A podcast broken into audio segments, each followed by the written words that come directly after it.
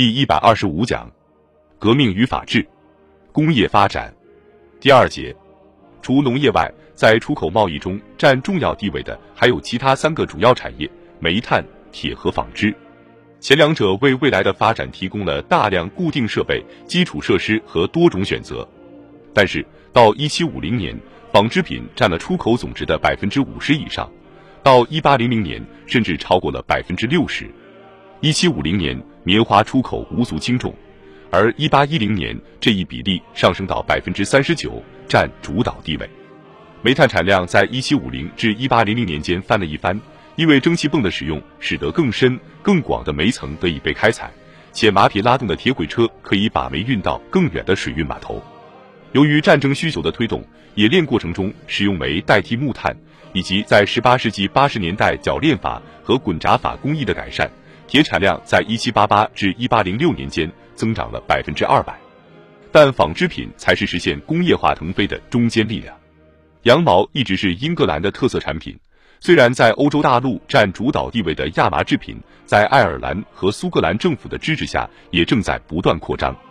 棉织品的增长主要是因为采用了机器化生产，以及美国南部奴隶制所带来的原材料供应的快速增长。新机器还很简陋。但棉织品需求量的上升，意味着纺织工人抵制引入机器的问题得到了化解。在十八世纪三十年代，当约翰·凯 （John K.） 打算推出他发明的飞梭织机，能使一个织布工的产量增加一倍时，机器被捣毁了。但到了七十年代，詹姆斯·哈格里夫斯 （James Hargreaves） 发明的手动珍妮纺纱机，一种多轴纺纱机；理查德·阿克莱特 （Richard Arkwright） 的水力细纱机。以及约翰·凯的机器都被重新启用。阿克莱特发明的水力细纱机以及他所需的大工厂，从德比郡山谷蔓延到兰开夏郡和苏格兰。在竞争导致棉织品价格下降，1784至1832年间价格下降了三分之二之前，这些工厂可以赚取巨额财富。阿克莱特精明地利用了他的专利权，这给他带来了二十万英镑的财富和准男爵爵位。未来保守党首相之父罗伯特·皮尔爵士 （Sir Robert Peel） 起初只是个印花布的印染工人，后来发迹，他手下有十五零零零名员工。罗伯特·欧文估算，在一七九九年到一八二九年之间，他的辛拉纳克工厂支付的百分之五股息，给他和他的合伙人带来了三十万英镑的利润。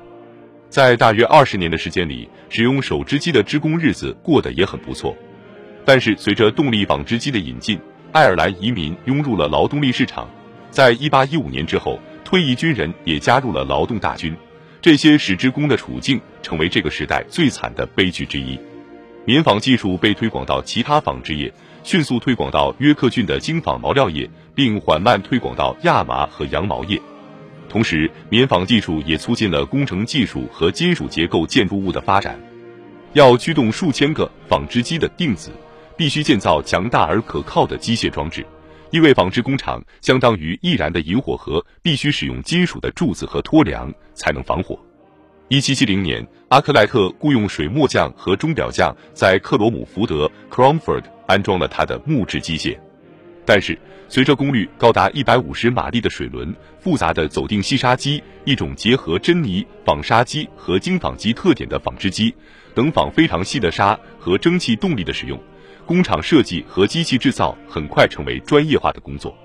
詹姆斯·瓦特 （James Watt） 的分离式冷凝蒸汽机和曲杆齿轮联动蒸汽机分别于1774年和1781年获得了专利。到了1800年，棉纺厂成了蒸汽机的主要用户，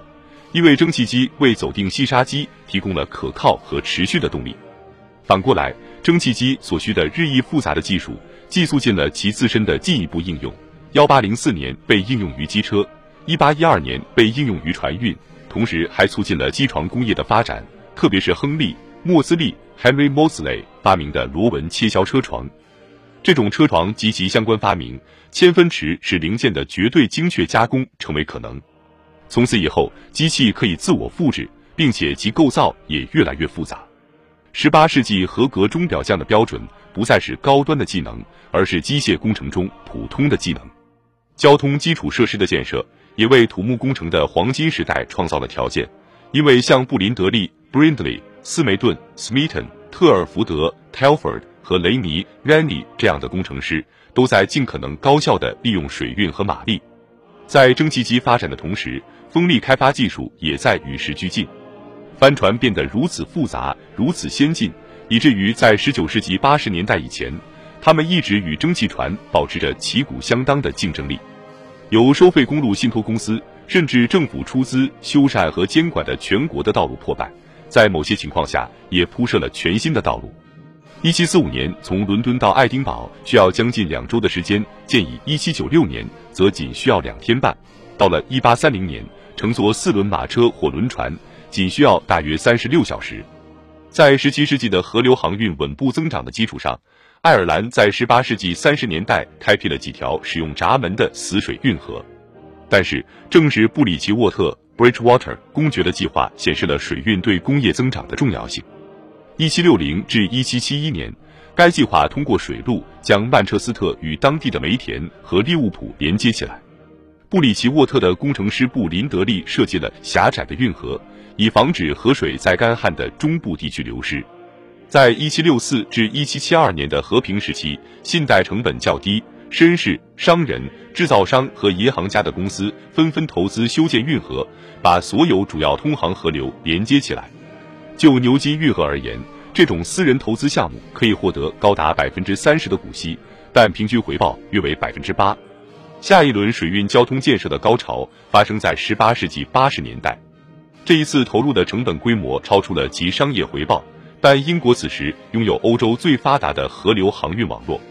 在这一事业中，来自农业和工业部门的改良者团结一致，克服了许多影响阻碍合作的因素。